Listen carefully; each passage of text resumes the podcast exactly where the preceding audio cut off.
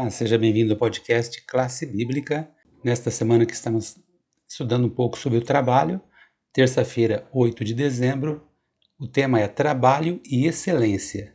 E a terceira questão da semana comenta um pouco de Êxodo 25, e a pergunta é: Deus foi específico ao pedir a Moisés que construísse um tabernáculo de adoração?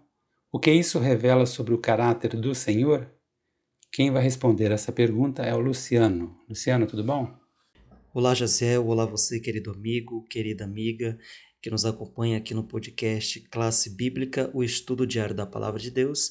É sempre uma satisfação poder contar com a presença.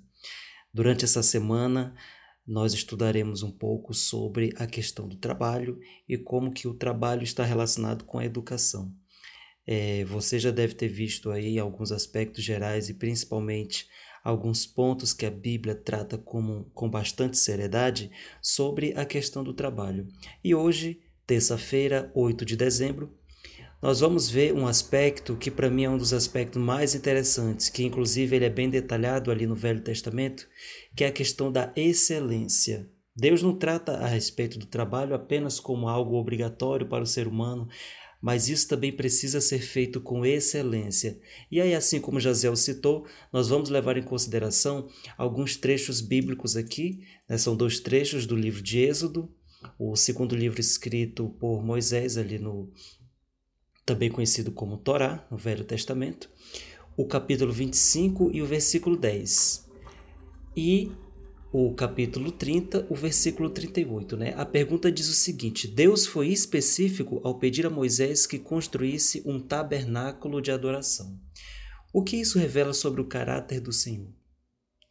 Bom, e aí, para a gente tentar elucidar a respeito dessa, desse questionamento, é, a gente precisa lembrar que naquela época, né, quando Deus ordenou a Moisés que ele fizesse o santuário, é, Moisés ele poderia ter retrucado de uma forma, né, digamos assim, é, que não, ele não teria problema. Poderia ter dito, Senhor, não há problema, né?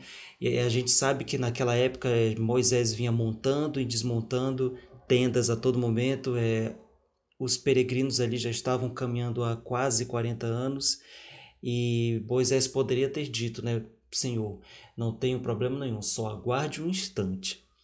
É, bom, e aí, para que qualquer homem que vivia naquela cultura midianita, seminômade da época, é, montar uma tenda era algo muito simples, até porque eles passavam parte das suas vidas, né, da, daquele momento ali onde eles estavam, montando e desmontando tendas. Isso era algo bem básico para eles.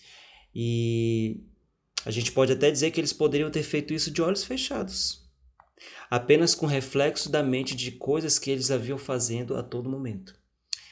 Bom, e aí o que Moisés ele não deve ter esperado foi uma série de projetos detalhados. Tá? E essa série de projetos deta detalhados ela vem com uma toda uma estrutura arquitetônica, né, de uma engenharia que a gente assim não consegue elucidar.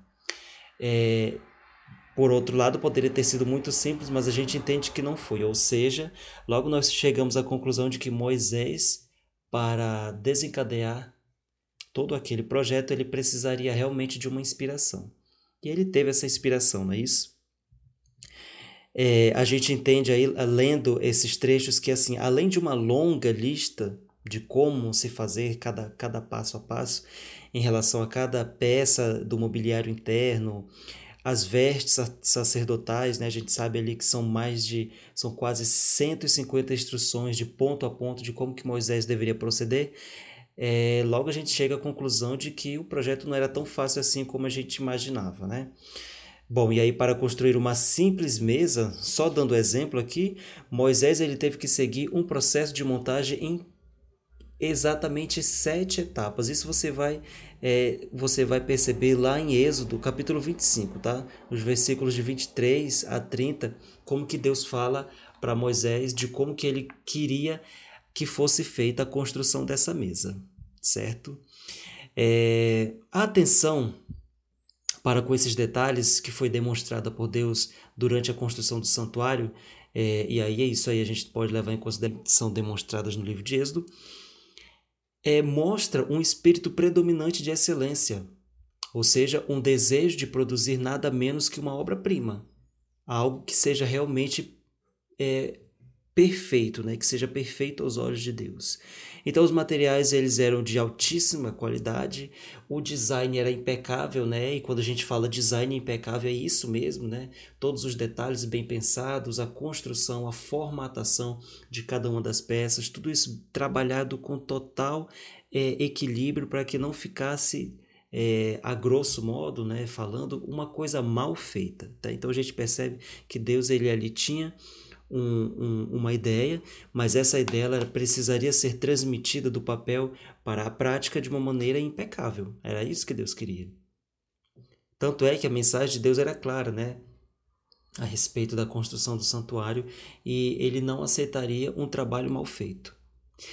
Bom, e aí o que, que a gente pensa a respeito disso? Né? Que assim, embora o padrão fosse elevado, o próprio Deus ele concedeu não apenas o incentivo, mas também os recursos humanos para esse padrão. Porque se a gente, se a gente lê ali no, em Êxodo, capítulo 31, é, capítulo 35, 36, a gente vai, a gente pega algum, alguns trechos ali, o que a gente vai entender é que Deus ele deu ao povo as habilidades necessárias.